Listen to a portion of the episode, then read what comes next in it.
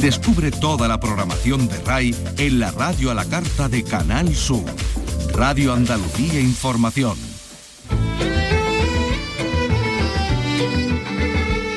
Andalucía es cultura. Con Maite Chacón. Radio Andalucía Información.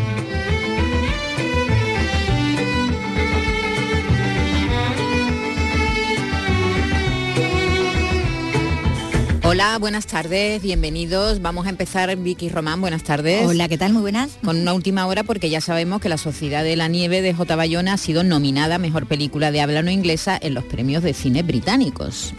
Sí, donde se vuelve a encontrar en esa categoría, pues con Anatomía de una, de una caída. Bueno, pero que también, también está nominada como Mejor Película, ahí sin, eh, sin otras acotaciones, con lo cual, bueno, por ahí eh, no sé si va a ser mucha, mucha competencia. También la zona de interés, 20 días en Maipol, Mayupol y Vidas Pasadas son las que están en esa La zona de interés que se estrena este viernes también, aquí en España. es otra de, la, de las películas.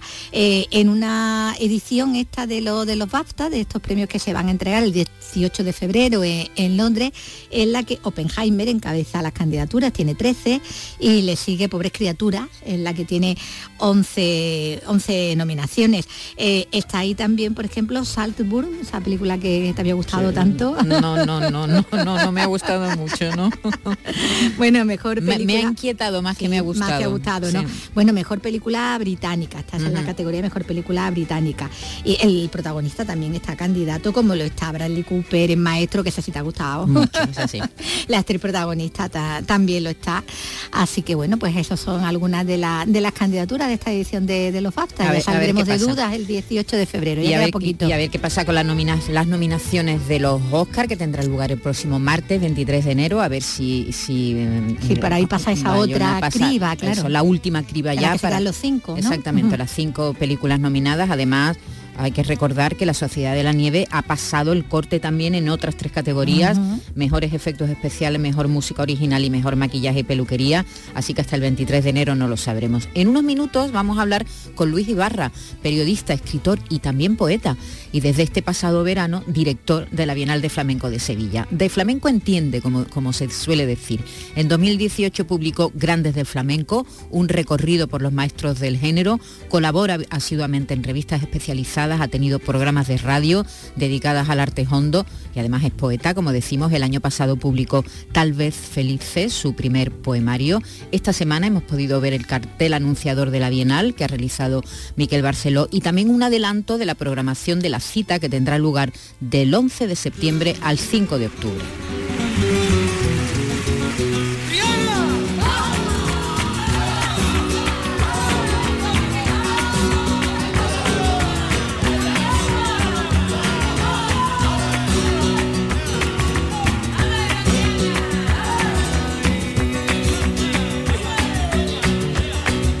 Vente conmigo ya Vente conmigo haremos una casita en el campo y en ella nos meteremos.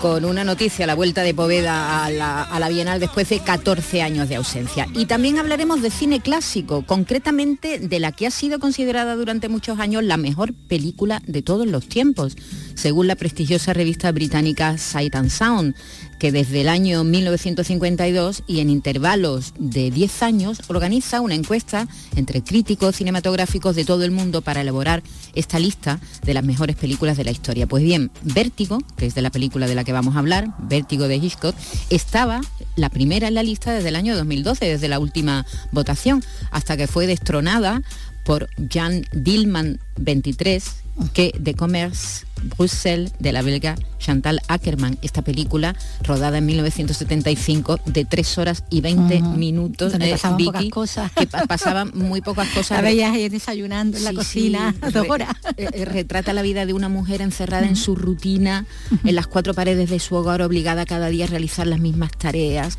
que vive, con, sí, que vive con su hijo adolescente, pero que cuando el niño se va al colegio ejerce la, la, prostitución. Tiene una doble vida como Belle de pero, pero más larga. Sí, sí.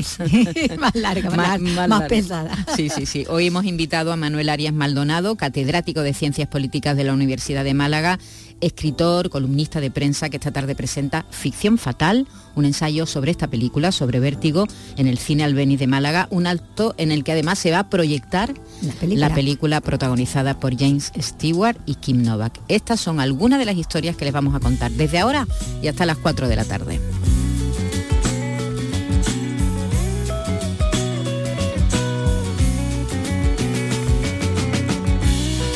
Juegas a quererme, yo juego a que te creas que te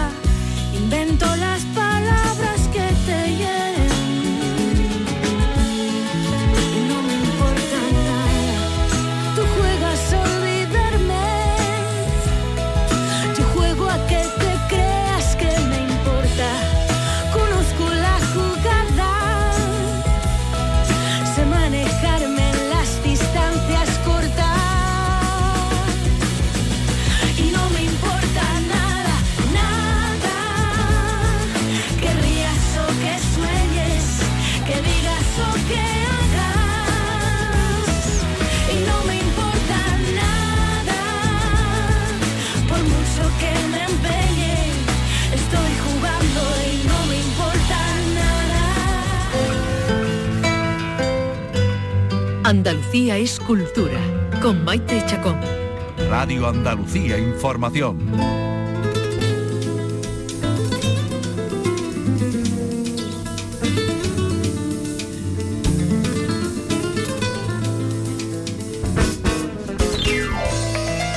Luis Ibarra, buenas tardes. Muy buenas tardes, Maite. ¿Qué tal? Encantado. Pues encantado de estar aquí, la verdad.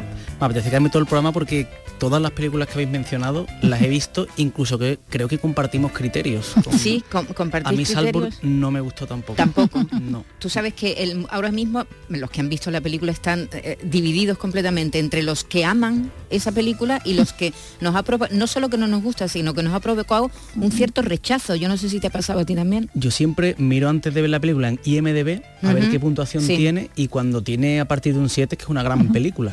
Y fui esperando una gran película y es verdad que a mí no me, no me terminó de, de convencer.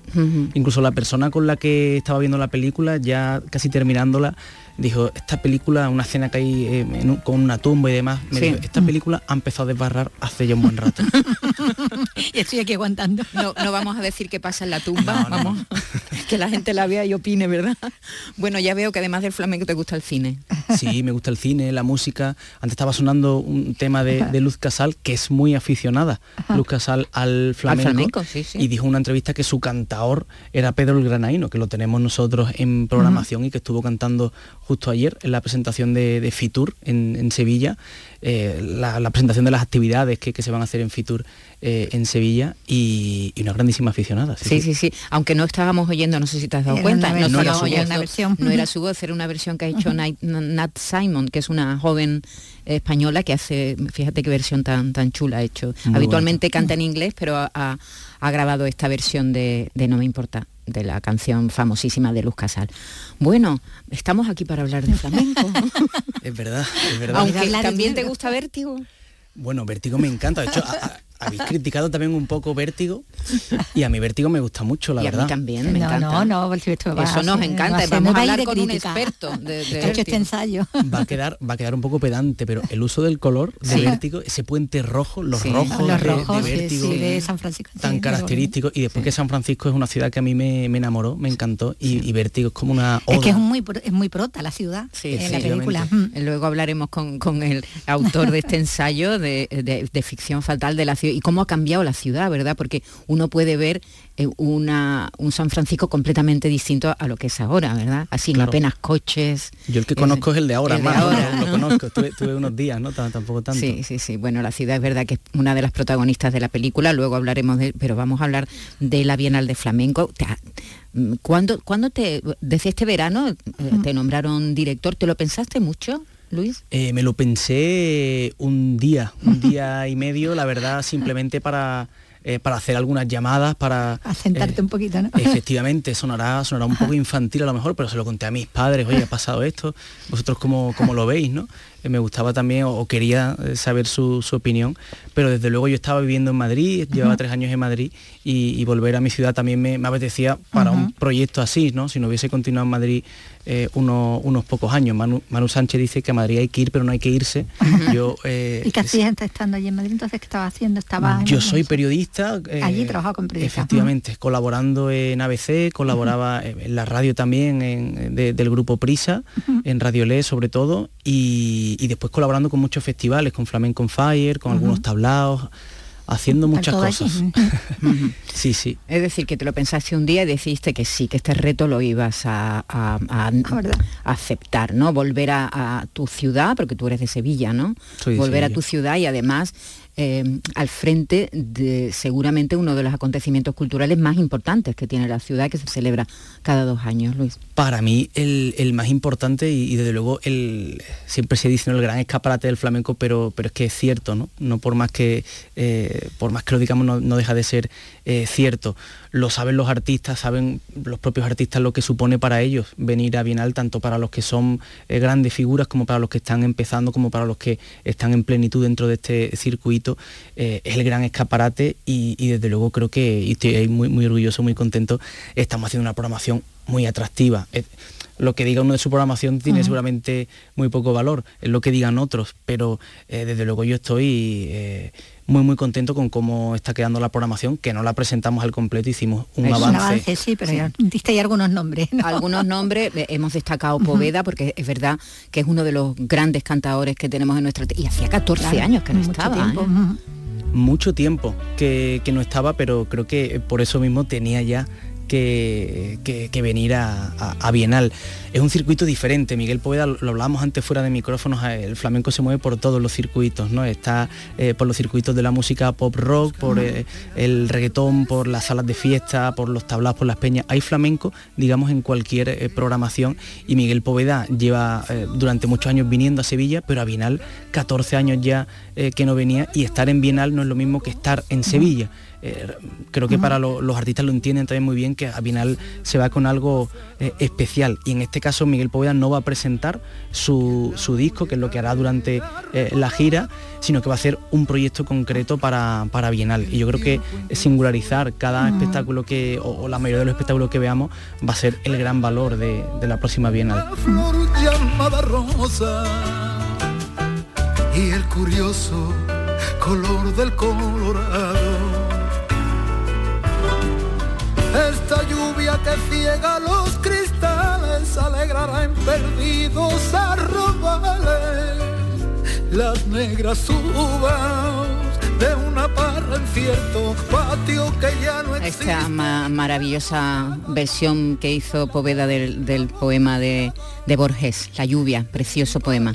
Eh, hemos destacado a Poveda, pero hay nombres, bueno, es que, está- es que están todos que prácticamente. A ver, Farruquito, Israel Galván, Javier Barón, Liñán, José de la Tomasa, Aurora Vargas, Arcángel Dorante, Manuela Carrasco, Joaquín Grilo. Esos son algunos de los nombres que ya habéis adelantado. Mm, eh, gente, que- bueno, muchos de ellos presentando espectáculo, ¿no? A mí se me, se me escapa una sonrisita, la verdad. cuando, cuando leo los nombres que, que vamos a, a ver y casi todos los que has dicho son o bien estrenos absolutos que luego van a girar por, por otras partes del mundo, por ejemplo el proyecto de Israel Galván, y otros de ellos son proyectos especiales para Bienal, eh, proyectos que eh, se van a- en los que se van a producir momentos que solo se van a producir ahí, incluso en el espectáculo, por ejemplo, de Manuela Carrasco se va a juntar con una serie de artistas que con algunos de ellos nunca se, se ha juntado, o con el caso de Farruquito, con el caso de Arcángel, lo mismo, y muchos otros que, que iremos contando. Eh, bueno, habéis presentado también el cartel, eh, eh, Miquel Barceló, que no ha, no ha- no ha podido estar en la, en la presentación, también es muy aficionado al flamenco, le gusta el flamenco. Efectivamente, cuando pensamos en una eh, en alguien que hiciera el cartel, teníamos por supuesto eh, muchísimas eh, opciones y, cualquiera estoy seguro que, que lo hubiese hecho muy bien. Pero aquí no hemos elegido simplemente al pintor español más cotizado en el mercado internacional, que lo es, sino que es que el flamenco es tan poderoso que te vas a esa figura y ves que esa figura es aficionada al flamenco, conoce a los flamencos, le ha hecho una portada a Camarón de la Isla, del último disco Potro de Rabia y Miel. Le hizo una portada Preciosa también- portada. Preciosa portada, a mí ese, me encanta. ese burrito, ¿verdad? Ese, ese- era un burro, un, un- Sí, como una lejanía, Sí, perdido. precioso, precioso. Sí, Arrancapín, un disco un poquito más También, también le hizo sí, una portada a Rancapino. ¿sí? Efectivamente, Rancapino tiene dos discos, los dos con, con Paco Cepero, pues el, el segundo tiene portada de Miquel Barceló y él tiene vivencias con Paco de Lucía, eh, con Fernandi Bernarda, con Rancapino, por supuesto, que es amigo, eh, con Camarón, con todo. Él tiene, se, se le llena la boca al hablar de, eh, de- de flamenco y, por eso no es una firma al azar, sino que mm, tenía que ser eh, Barceló, esta tenía que ser Barceló. Ujú. Ah, bueno, hemos dicho todos esos nombres, ¿no? Que estaba diciendo Maite, que son, ah, bueno, artistas todos, pues muy, muy, muy consagrados. En el capítulo de artistas más jóvenes, quizás menos conocidos, más emergentes, mm, puedes dar también un nombre ya, tiene ahí. Ahí hemos dicho ya uno- Sí, unos bueno, cuantos. Yo, suenan, sí, pero- yo es que me, me tuve que contener también porque yo diría la programación entera, pero o sea, Luis, luego hay que presentar la programación, ¿no? Ya Sí, hablando de proyectos concretos, de espacios, de fecha, de todo. Y luego habrá que hablar de premios y habrá que hablar de, eh, en fin, de, de todo lo que Eso conlleva tiene su acto. actividades paralelas, eso es, todo, todo irá eh, poquito a poco. Pero ya anunciamos algunos de esos jóvenes valores, por ejemplo, en el terreno del cante, Manuel de la Tomasa, el nieto de José de la Tomasa, que nunca ha estado en primer plano en la Bienal, eh, con Lela Soto, la hija de Vicente Soto Sordera, que, que son los de los cantadores jóvenes, do- dos de los que tienen eh, no más proyección, sino más pedigrí también, por Sí, supuesto que proyección tienen claro. pero claro, cada, cada familia de, de ellos pues te, te lleva, te pones a arrastrar, arrastrar en el tiempo y te lleva a los grandes bastiones del flamenco. El turri y el perrete, eh, quizá en Sevilla más, más desconocido, el perrete es extremeño y, mm, y el, el turri granadino, al turri lo hemos visto con la hierbabuena, eh, por supuesto está dentro de los circuitos, en Peña, en algunos festivales ¿no? pero darle ese, ese espacio y el perrete también que canta, digamos, eh, en la línea de Valderrama, de Pepe Marchena, son muy diferentes uno- unos de otros. Tendremos a Paula Comitre bailando, a Florencia Oz, que fue un eh, descubrimiento para, para toda la afición en la, en la pasada Bienal, pues viene también con un estreno absoluto. Paula Comitre es un estreno nacional que ha hecho en Nimes. Y, y, por ejemplo en la guitarra pues tendremos a David Daral, tendremos a otros jóvenes guitarristas, pero eh, ya, ya anunciamos David que va a presentar su, su segundo trabajo discográfico. Eh, ar- eh, eh, es que tiene que haber esa mezcla, ¿verdad? ese equilibrio entre, entre las figuras figuras señeras, ya ¿no? consagradas, los nombres, los grandes nombres de flamenco actual. Y, y- y siempre se tienen que, que colar las nuevas propuestas, ¿no? Es, es Claro. así, el- la Bienal tiene ese, ese sello, ¿no? Yo esto, mm, bueno, yo desde agosto estoy completamente obsesionado. Yo me echo en la cama, me acuesto y estoy pensando. pensando, en a ver con quién junto al Turri, este otro, este guitarrista, tal. Estoy muy- mm, como muy metido en cada, en cada proyecto. Y por ejemplo, el cómo incluir a los jóvenes en la programación era para mí una obsesión, ¿no? Hacer una programación paralela para jóvenes o, o hacer o meter a los jóvenes dentro de la programación, ¿cómo, cómo lo hacemos?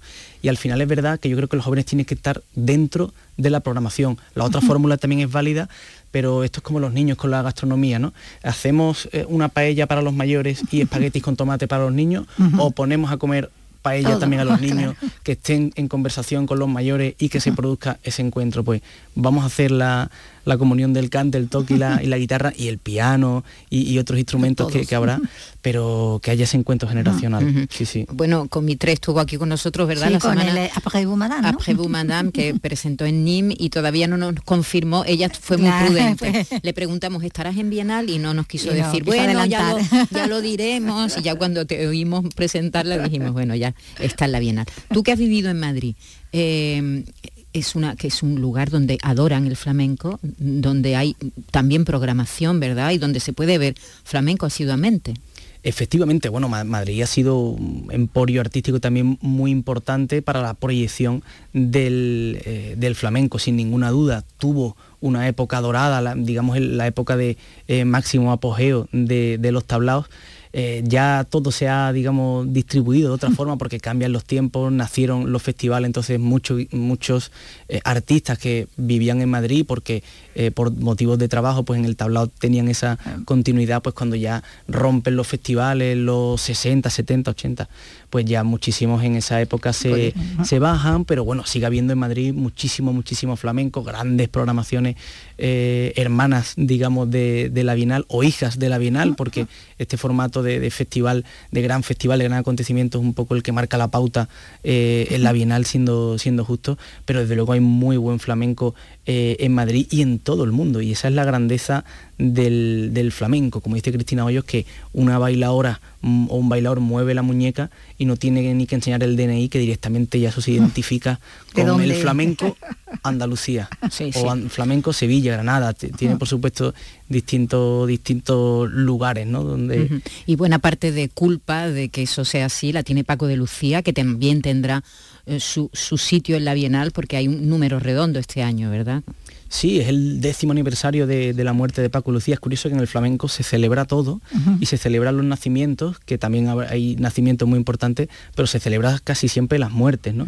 Y muertes tan señaladas que, que dejó en un principio huérfano de la guitarra, aunque luego hay otro grandísimo guitarrista también que, que lo están haciendo eh, genial en las primeras figuras de concierto, de acompañamiento al cante y al baile, hay de todo, ¿no?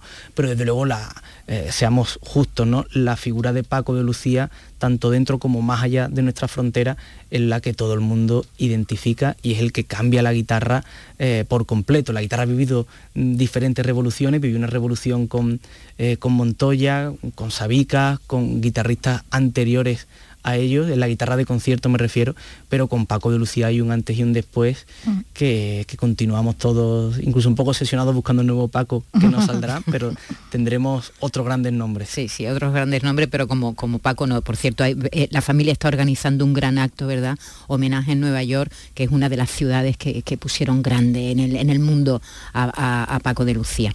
Eh, ¿cuán- ¿Tú recuerdas la primera vez que viste flamenco así en directo? Pues fíjate que yo eh, llego al, en mi familia no es flamenca, yo llego al flamenco por Kiko Veneno o por Camarón, como lo prefiráis, porque en mi coche se escucha, bueno, en el coche de mis padres cuando yo era niño se escuchaba mucho Kiko Veneno y a través del Volando Boy yo ya descubro a, a Camarón, estoy completamente obsesionado con Camarón durante dos años en los que a mí no me gusta el flamenco, sino Camarón. Gustaba Camarón y me vi todas sus entrevistas y me leí tres o cuatro biografías y todo, todo, todo, Camarón, Camarón, Camarón, y ahí me abro un poquito.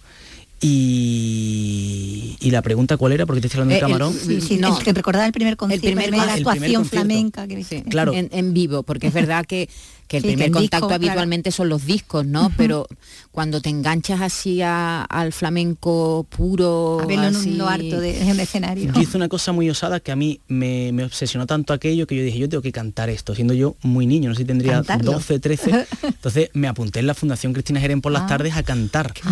Así que entiendo que el, que el flamenco con el que yo convivo, Ajá. en un primer lugar no era de tanto de escenario, sino en las Sí. propias Ajá. clases Sí. con Lidia Montero, recuerdo, eh, con cantadoras como Cristina de Tobar, que estaban en ese momento en la fundación, Ana Gómez. O sea, yo estaba por allí, veía a José de la Tomasa, Paco Taranto, a, a esos artistas los veía yo y, y para mí eran ya ídolos, porque yo me había aficionado de verdad al, al flamenco y después así empiezo ahí, pues ah, canta no sé quién en el Teatro López de Vega, pues Eso. vamos a verlo, canta en este otro espacio tal, y ahí sí que sí que iba a Pero verlo. empezaste desde la formación. O sea, Sí. siendo alumno, ¿no? Siendo Efe- Muy osado, sí, sí. Incluso recuerdo cantar en el Alamillo una farruca que, por Dios, ¿Y sigues con el cante?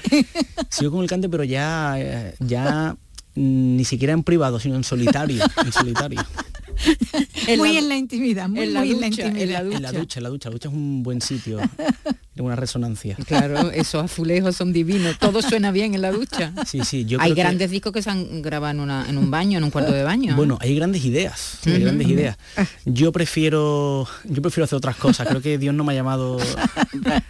Demostré toda, senda, ¿no? toda mi falta de talento cantando. Bueno, pero está muy bien que el, el director de la Bienal sepa, Sepa lo que es Canta. cantar, intentar cantar, porque es que yo creo que así valoras mucho más que alguien lo haga tan bien como estos artistas que estamos mencionando, ¿no? Claro, claro, bueno, ellos son desde luego lo- los protagonistas y, y sí que el, el conocer el cante te da otra perspectiva, ¿no? Es como, yo por ejemplo no toco la guitarra, no soy guitarrista y creo que el que toca la guitarra tiene otro concepto de otras muchas cosas donde quien no toca la guitarra como yo no, no llegamos. No pues llega. igual eh, si conoces el cante, ¿no? Si tú sabes que eh, cuando el guitarrista te da este tono tienes que entrar ahí en el cante por alegrías y el tititramba ahí y esto ya te vas fijando también en otras cosas cuando, cuando, Cuando escuchas cantar, mm. aunque aunque cantes fatal, no simplemente un poquito de conocimiento, Sí, tampoco. tienes hecho el oído. Eso es, También. eso es. Creo que es importante. Claro. Bueno, pues mm, este, eh, eh, Luis Ibarra es el director de la Bienal de Flamenco de, de este año, de Sevilla. Ya saben que bueno, es bienal, con lo cual cada dos años. Y, y- y el cartel que conocemos hasta el momento, porque todavía... ¿Cuándo presentaréis eh, la programación sí, completa? Mm. La programación completa en primavera. Todavía no, no tiene fecha. Estamos barajando el mes de marzo Ah, para no tardar demasiado en, en iniciar la venta de entrada.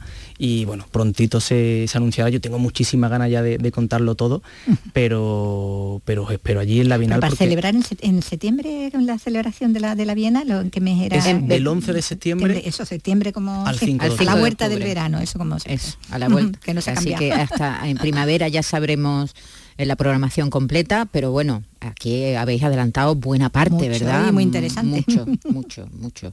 Hemos he mencionado algunos, pero se nos ha quedado fuera eh, el Pele, Antonio Canales y, y José Antonio Rodríguez, el guitarrista, que, que están elaborando un espectáculo exclusivo para la Bienal. La Tremendita y La Caíta, que van a ofrecer también un encuentro. Está- hablando de figuras jóvenes, ahí está La Tremendita, Ricardo Moreno y el niño José Le, un concierto único para la Bienal. José María Gallardo, Miguel Ángel Cortés van a presentar al Beni Flamenco. Eh, en fin, que hay muchas, mm, David Palomar, Rafael Dutrera, Pedro Grananino, José Valencia, por Dios, son todos nombres... con estrenos. Sí, sí, Sí, sí, sí. todo, todo, no, bueno, pues en- enhorabuena por, por este avance de la programación, que todo salga muy bien y, por cierto, Carmen, que cumple 150 años y eh, en la Orquesta Sinfónica de Sevilla eh, se va a encargar de la clausura, eso también lo sabemos, ¿verdad? ¿Quién clausura? Clausura Israel Galván con la Sinfónica de Sevilla bailando Carmen. Y, y será un espectáculo yo creo que, bueno, objetivamente único en el mundo porque eh, será el inicio de la temporada de- del Teatro Maestranza también. Y, y desde luego venir a Sevilla a ver Carmen Con en el Galván. 150 aniversario con Galván, que será una Carmen, te podrá gustar más o menos, pero, Pero va a ser diferente, muy personal. lo aseguro, o lo asegura él, a, a cualquier otra, otra Carmen que se pueda ver en cualquier otro teatro del mundo. ¿Te quieres quedar a la entrevista de Manuel Arias Maldonado? ¿Lo vamos a llamar ahora? Por supuesto que me quedo. ¿Sí? ¿Te queda? Venga, perfecto. Vamos a hablar de este ensayo de ficción fatal, ¿vale? Y así le dices tú tu impresión que tienes de, de la película Vértigo. Venga, enseguida hablamos con él. para ver si era capaz de soltar tu clavo ardiendo tiré hacia la libertad. Fui por la calle de hacia la libertad. En busca de mi destino llega hasta el fondo del vaso. Que para dar un marpazo cualquier camino. Hay algo que mientras estaba en tu fragua descubrí. Tus lágrimas son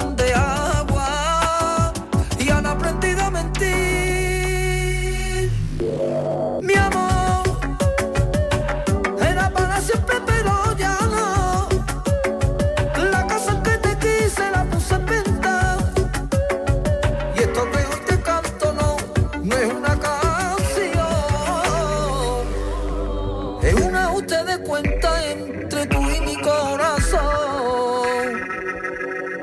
Es un ajuste de cuenta.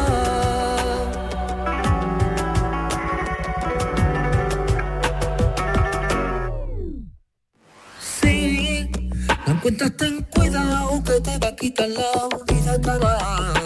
Ver que está a tu lado. Mientras prepara la huida, que está a tu lado. Primero, hará que la quiera. Ay, como no has querido a nadie. Después, cosa en tu bandera su calavera y su sable. No bese sus labios rojos, no entres al trapo a su falda. Te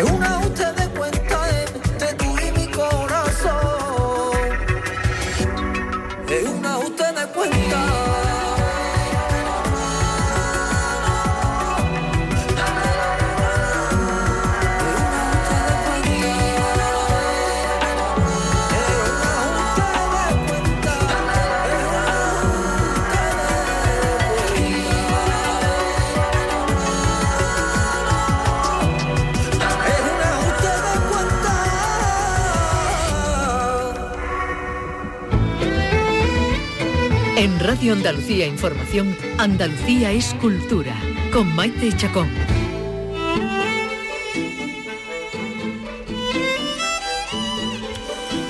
Luis Ibarra, el director de la Bienal de Flamenco de Sevilla, no ha podido quedarse. Final Yo lo he puesto también en un compromiso. que tendría cosas que hacer. De- ah, ah, no ha podido quedarse a la entrevista que vamos a tener ahora mismo, la conversación que vamos a tener ahora mismo con Manuel Arias Maldonado, aunque, aunque ha demostrado que conoce la película sí, estupendamente y que le gusta mucho Vértigo, porque de esa película vamos a hablar por este ensayo que ha publicado Manuel Arias Maldonado, catedrático de Ciencias Políticas de la Universidad de Málaga.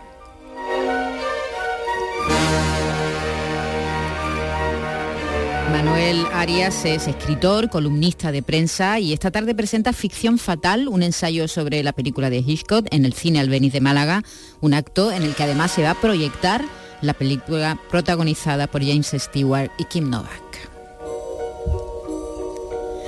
Buenas tardes, Manuel Arias Maldonado, ¿qué tal? Hola, ¿qué tal? Buenas tardes. Hola. gracias. ¿A qué hora es la, la presentación del libro y la proyección? Pues primero se pone la película a las 6 y luego con la, con la cosa fresca pues se habla de ella con el libro a las 8. Ajá. Primero la película y después el libro, ¿no? Sí, nos parece mejor orden, para no destripar la trama, porque habrá gente que no la ha visto, ¿no? Claro. Claro, habrá Eso es un privilegio. Bueno, serán pocos, porque la verdad que una... Aunque bueno, esta película es verdad, como tú cuentas al comienzo de- del Mm. libro, que, que, bueno, que tuvo su, su particular eh, periplo, su, su odisea desde que se estrenó hasta que se volvió a ver, ¿no? Que se llevó mucho tiempo oculta para Sí. el público, ¿no? Sí, estuvo 14 años en circulación, pero claro, una circulación pues, limitada, ¿no? Porque, en fin, al final no todas las ciudades tienen un cine que ponga películas retrospectivas, la televisión la ponía de vez en cuando, y entre el 73 y el 83, si no recuerdo mal, pues hubo una negociación de derechos televisivos por parte de Hitchcock, él murió antes de que culminara la negociación, y hasta y estuvieron fuera de fuera de circulación. Eh, y de hecho en Málaga, por ejemplo, sé que se estrenó en el cine Alameda en el año 83, 84, y entonces fue cuando la película volvió a coger fama, empezó a ponerse en televisión, pero es verdad que hay mucha gente hoy joven que no tiene el contacto con el cine clásico que teníamos en mi generación y las anteriores, Sí. ¿no? porque ya es otro mundo. Sí, es verdad. ¿Qué, qué, qué trabajo cuesta ahora mismo que la gente joven se acerque a un Y clásico, mira que hay ¿verdad? plataformas donde pueden Sí, verlo, donde- que- bueno, yo, pueden ay- ver por supuesto, yo ayer me senté a, ver, el clásico a, volver a ver Vértigo y, y- y en dos minutos ya la tenía, que la tenemos al alcance de nuestra mano, pero es verdad que la gente es joven, pero yo envidio a alguien que no, que no sepa de qué va Vértigo. Sí, que la vea por primera vez, ¿no? Que sea virgen, ¿no? Es- Para es- verla. es- es- es envidiable, ¿no? Eso. Sí, bueno, eh, en relación con lo primero, ayer estaba haciendo deporte y pregunté a una chica que está conmigo en, el- en- en CrossFit, que yo hago CrossFit, le tendría 25 años o 26, y le pregunté si le gustaba el cine clásico, por si podía ¿no? captarla para el acto, y me dijo, bueno, clásico como Titanic. un poco antes, un poco antes, ¿no? Así que claro, eh, pero bueno, me parece una pena que, que ese placer, ¿no? pueda ser desconocido para tanta gente, porque es un placer cuando uno se adentra en ese mundo del cine clásico, eh, poder descifrar los significados, emocionarse con esas películas, creo que es una cosa que debería estar al alcance de cualquiera, ¿no? Eh, dicho esto, ver la película por primera vez es un privilegio, la verdad, porque es una película que encierra una sorpresa mayúscula y claro, los que ya hemos- la hemos visto no una, sino mil veces, pues lógicamente estamos vacunados contra ella, aunque en cuanto suena la música yo tengo ganas de verla otra vez, ¿no? Sí, sí.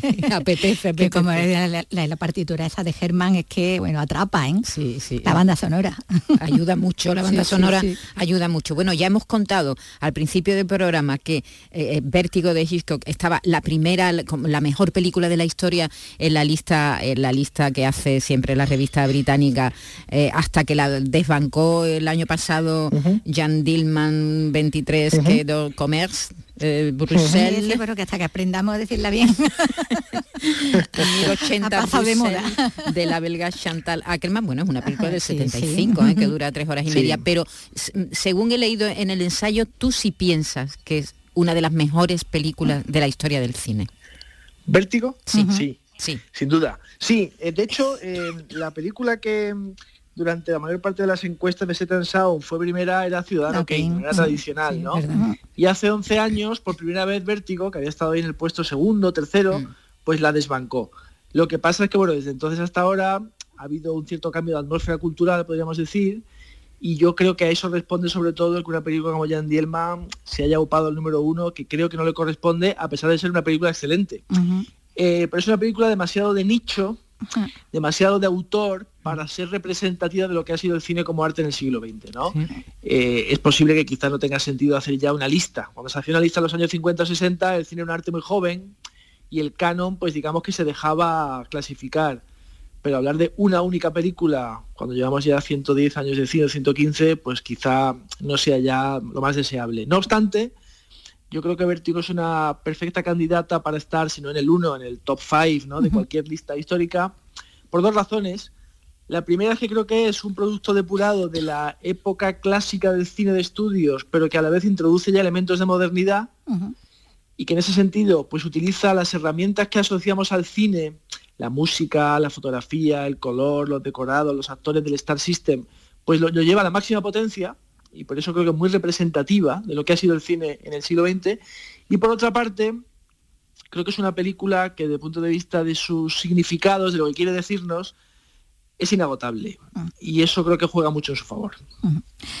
Bueno, decía, ¿no? Al, al hablar de cómo se había movido ¿no? en esa clasificación de que el mundo, claro, el mundo ha cambiado, la mentalidad ha cambiado, eh, pero también lo destacas eh, en el ensayo como eh, más de 20 años después de que Tavernier hablara de, de esas críticas eh, moralistas que había habido contra la película, eh, a estas alturas, de la- pues no se haya librado tampoco de los reparos puritanos, ¿no? Y hablas, por ejemplo, de cómo el Me Too, ¿no? O como el feminismo, pues le ha puesto ahí como una, como una etiqueta, como eh, se ha, ha- ha tratado casi como de depredador sexual a, a- a Hitchcock, ¿no?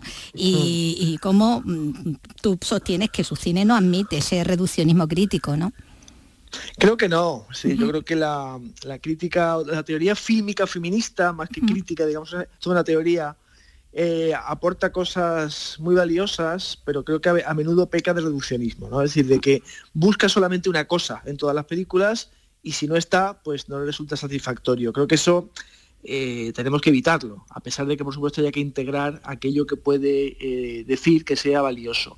En el caso de Hitchcock, yo creo que bueno, es, eh, bueno, en su momento Tippi Hedren se quejó de lo mal que lo había tratado, ¿verdad? Cuando el rodaje de los pájaros, lo cual tampoco le impidió rodar Marnie un año después, Sí. todo hay que decirlo. Y hay algún otro testimonio, ¿no? De que, bueno, Hitchcock le gustaba gastar bromas pesadas, podía ser muy frío. Bueno, podía ser frío y gastar bromas pesadas con hombres y mujeres por igual, porque no era un hombre fácil, pero también podía ser perfectamente afectuoso y se rodeó durante toda su vida de un buen número de colaboradoras, ¿no? Empezando por su mujer, continuando por Joan Harrison. Realmente, entre los directores clásicos, pues quizás el ejemplo de aquel que con más asiduidad ha colaborado con mujeres, ¿no? Y luego en su cine, pues bueno, yo creo que es un cine de gran complejidad, donde hay mujeres eh, maltratadas o asesinadas, igual que hay mujeres protagonistas y llenas de recursos que salvan a los falsos culpables, ¿no? Que atraviesan su cine. Con lo cual, yo creo que es un debate un poco estéril. Otra cosa es que, bueno, pues se llegue una época y sea un blanco muy atractivo, porque si logras cancelar a Hitchcock, pues te marcas un tanto, ¿no? Pero yo creo que es demasiado querido y entretenido para que eso suceda. Sí, lo dice, dice muy. O sea, menos mal que hay más amantes del cine que, que profesores pseudocientíficos de Pues estudios sí, fílmicos, ¿no? Sí. Sin embargo, qué cantidad, me ha sorprendido, Manuel, la cantidad de Ha literatura y de estudios que hay en torno a esta película y, y a la que haces referencia continuamente en el ensayo. Tanto, tanto se ha escrito, tanto se ha, se ha mm, bueno, pensado sesudamente sobre, sobre vértigo, ¿verdad? Muchísimo, muchísimo. Eh, para bien y para mal, ¿no? Porque también a veces ciertamente se incurre en el vicio de la sobreinterpretación. Eh, pero bueno, hay que tener en cuenta que es una película y un director que son muy importantes para el desarrollo de la teoría del autor cinematográfico, ¿no? Eh, que esos son los franceses a finales de los años 50 los primeros que dicen, bueno, cuidado, estos entretenedores de Hollywood eran gente muy seria que tenía cosas importantes que decir y no son simples elementos de la maquinaria hollywoodense, Sí, sino que hay porque que a, a estudiarlos. Hitchcock lo acusaban precisamente de eso, de que era un entretenedor, ¿no? Sí, pero luego Sí, ya los detalles frívolo, ¿no? cinema y el suspense, ¿no? Claro, entonces, pues a partir de ese momento ya eh, Romer y Chabrol le dedican un libro en el año 58, justo antes del estreno de Vértigo, y ponen, digamos, de manifiesto que es un autor, en fin, por una parte con una- un talento visual extraordinario y por otra parte con unas dobleces y sofisticaciones temáticas muy considerables. Y luego, la teoría feminista, la teoría psicoanalítica aplicadas al cine, cogen a Hitchcock como elemento de análisis. Y eso pues sirve para aumentar esa literatura que a su vez va de la mano del desarrollo de los departamentos, digamos, de investigación en las universidades americanas y europeas. Y bueno, él se convierte en un objeto querido por parte del profesorado del mundo entero y eso hace que aumente la literatura. Pero también, por ejemplo, en España, eh, y lo cito como precedente de mi libro, Eugenio Trías dedicó un magnífico ensayo a Vértigo, ¿no? Es un filósofo como él, también se fijó en la película.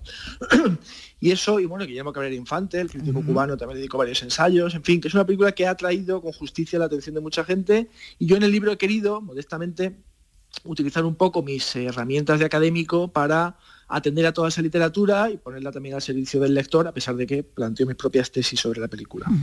Eh, bueno, en relación con el título, es ficción fatal, eh, bueno, está relacionado con que quiere hacer hincapié eh, en la función decisiva que desempeñan las ficciones, ¿no? Que hay dentro de, de esta historia, ¿no? Como, como detonante, ¿no? De, de- de todas las conductas, todo lo que pasa, ¿no?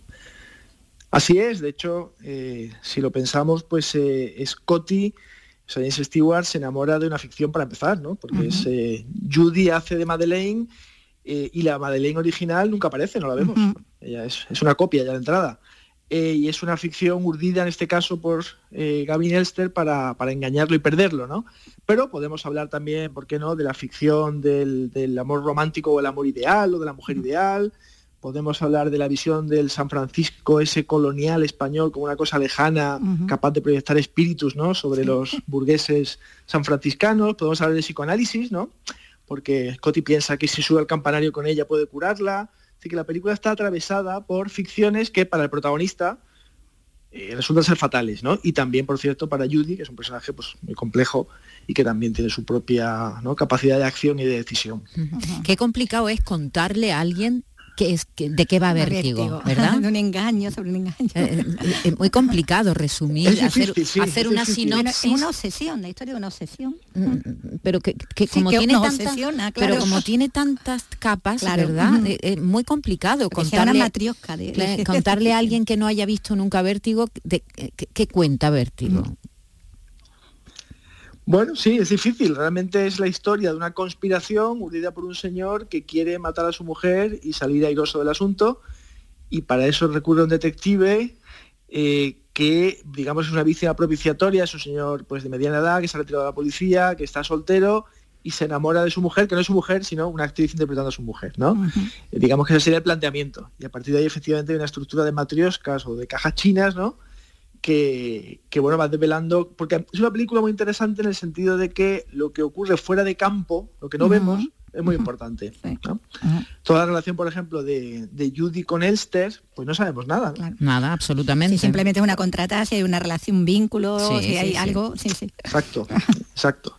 Y eso pues eh, eso permite a su vez pues en fin la, la reflexión y la y la vuelta sobre la película una y otra vez no y claro eh, lo interesante es que la película además, y no quiero desvelarlo para que no la haya visto, pero podemos comentarlo, se da la vuelta cuando resulta que, pues efectivamente, Judy era Madeleine y interpretando a la muerta, pues se enamora a su vez del detective y ahí empieza, en fin, pero eso otro lo mundo, sabe, ¿no? Dentro de la película. Eso lo sabe el espectador, exactamente, pero, Scotty- pero el pobre no. Scotty no lo sabe, y con lo cual el, el- el Claro, está espectador se, esa convierte ahí ya, él lo sabe, lo sabe todo, ¿no? El espectador lo sabe todo y el pobre Scotty sigue ahí en la sombra. Pues la de- mm, primera, bueno, una de las pocas películas que no tiene ese humor, ¿no? Que, que tenía ahí Socarrón también Hitchcock. Aquí eh, no aparece de ninguna manera, ¿no?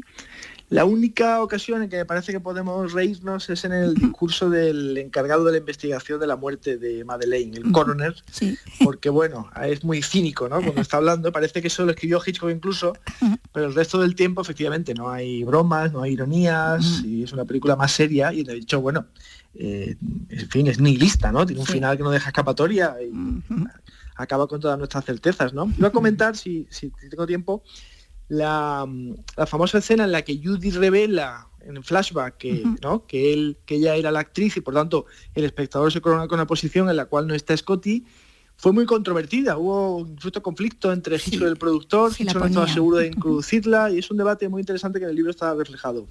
Sí, sí. Sí, pero que aclara mucho porque es verdad que, que, que, Sí, que- lo que, que pasa te es que puede... dosificarla así, de manera que lo sepa el espectador mitad de la película, pero el resto de, o sea, los personajes, el personaje principal, el protagonista, no. No. Claro, eso lo tuvieron que, que mirar bien, ¿no? Bueno, Ficción Fatal se llama esta- este ensayo, escrito por Manuel Arias Maldonado. Esta tarde, si tienen oportunidad dentro de un rato, acercarse al cine Albéniz para ver en, en pantalla, pantalla grande, envidia más 65. grande. Exacto, exacto, donde debe ser. Ah, Claro. maravilla, en pantalla grande y con todo el mundo en silencio y a oscuras. Volver a ver Vértigo es una... Yo no la he visto nunca en pantalla grande, claro, yo la he visto siempre en la Ah, tele. Qué pena. Claro, Yo claro.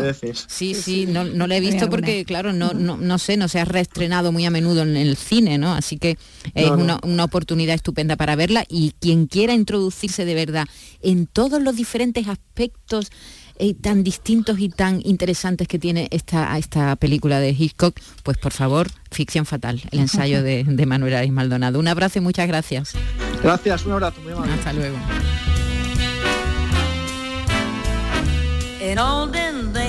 Glimpse of stocking was looked down as something shocking. Now heaven knows anything goes.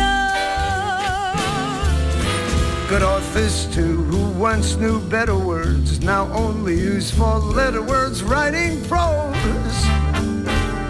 Anything goes. The world has gone mad today, and good's bad today. And day's night today, and black's white today. And most guys today, woman prize today. Are just silly gigolos. And though I'm not a great romancer, I know you're bound to answer when we propose, anything goes. Go! go.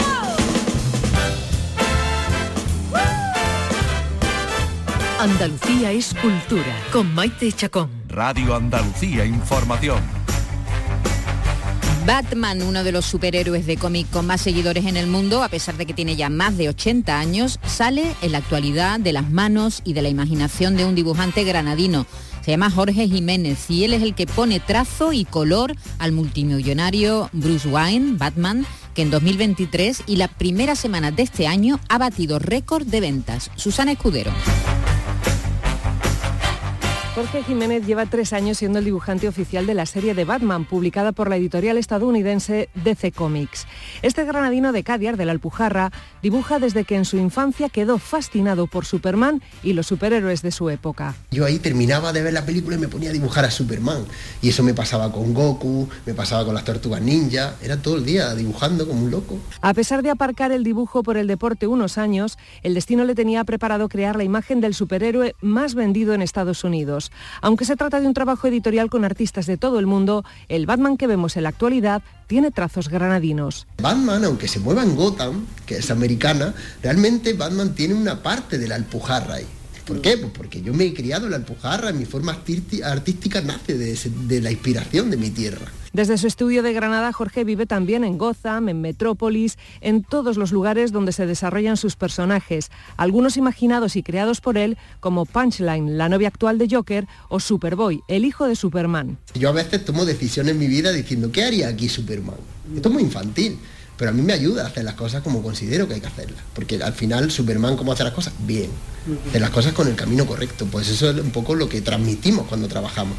Jorge forma parte de la élite andaluza y española de creativos gráficos que dan vida, forma, a través del cómic y la animación, a esos superhéroes eternos que nunca mueren.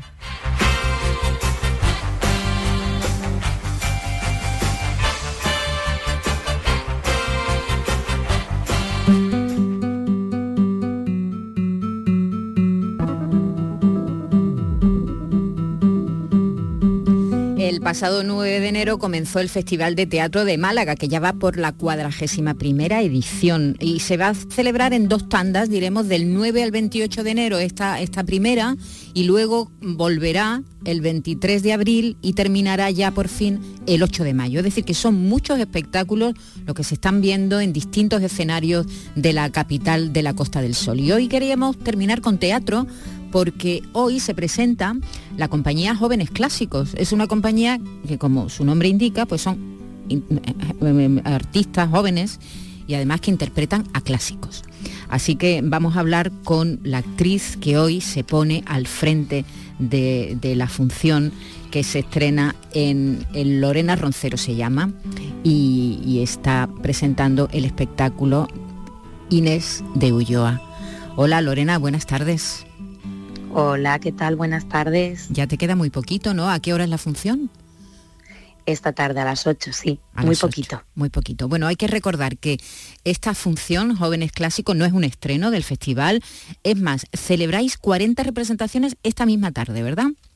Exacto, así es. Esta función, bueno, en, en febrero hará dos años que se estrenó en, en el MVA, en, en Ollerías, aquí en Málaga.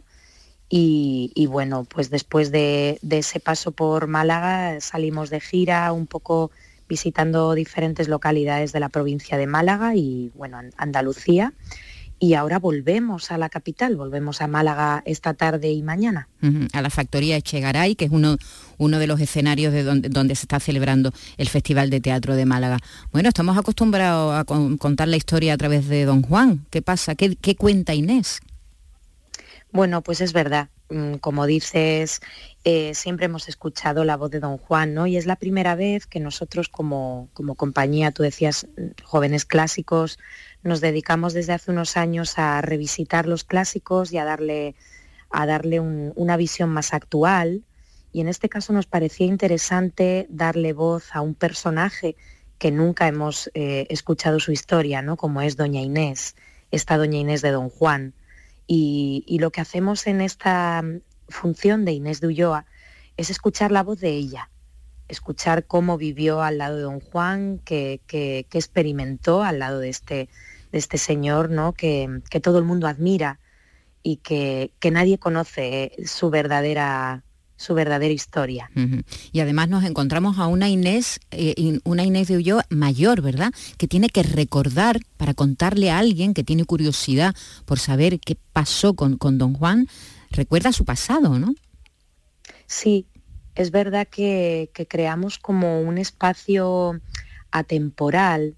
El, el espectador no sabe muy bien en qué momento de la vida de ella nos encontramos, pero sí es verdad que parece como que ella lleva en ese espacio toda una eternidad esperando a que él, como, como prometió en su día, vendría a buscarla. Y ahí en ese convento se ha quedado ella esperando para siempre, ¿no? Y, y sí, intenta, intenta recordar todo aquello que vivió con él, todo aquello que sufrió, porque, porque es verdad que contamos una historia amarga de una mujer que sufre al lado de un hombre pues pendenciero, mentiroso, violador. Entonces, bueno, la historia es dura, es, es muy bonita, con un texto muy bien escrito de Sergio Rubio y muy bien guiado por Pedro Hofwis.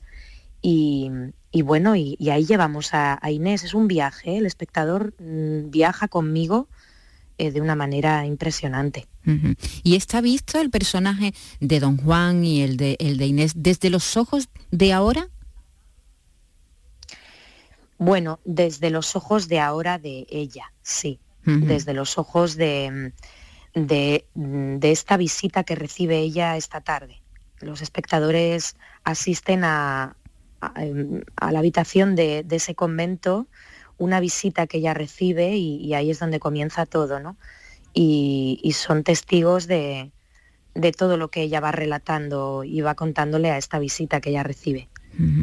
Claro, lo que pasa es que a lo mejor en la época eh, eh, nadie hubiera considerado a don Juan un violador. Eh, simplemente claro. era, era, bueno, pues un don Juan, ¿no? Como su propio sí. nombre indica, un don Juan, y mira qué divertido, y mira que sí. qué bien, ¿no? Que como conquista a las mujeres, luego las deja. Pero ahora ya sabemos quién era don Juan, ¿no? Es decir, que esa visión que tenemos ahora mismo del, del personaje es distinta. No sé si habéis incorporado algo de esa mirada actual de, del personaje de don Juan a la función. Sí, además está muy bien llevado porque es verdad que en el texto parece que, que, hay un lenguaje muy muy parecido al castellano antiguo.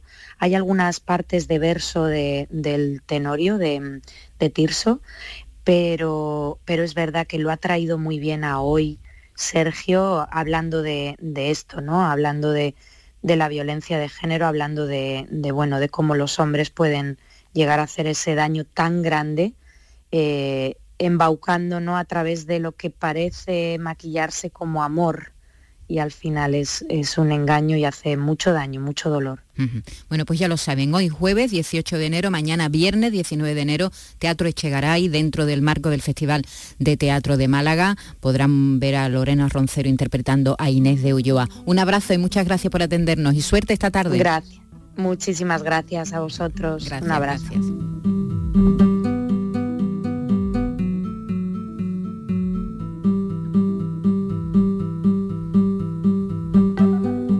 Quedan dos minutos para que lleguen las 4 de la tarde y casi ya que nos tenemos que ir.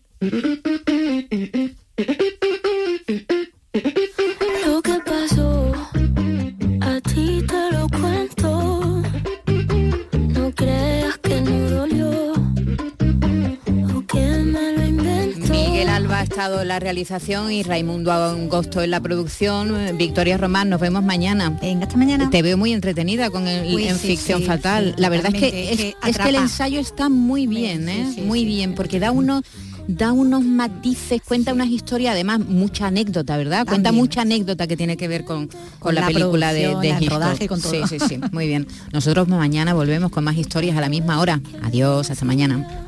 Yo como si nada.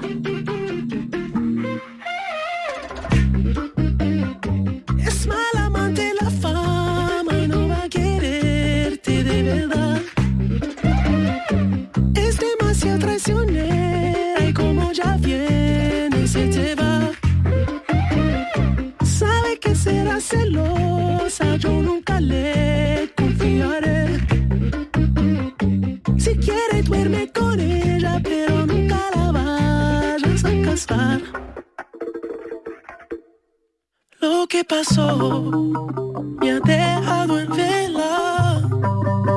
Ya no puedo ni pensar. La sangre le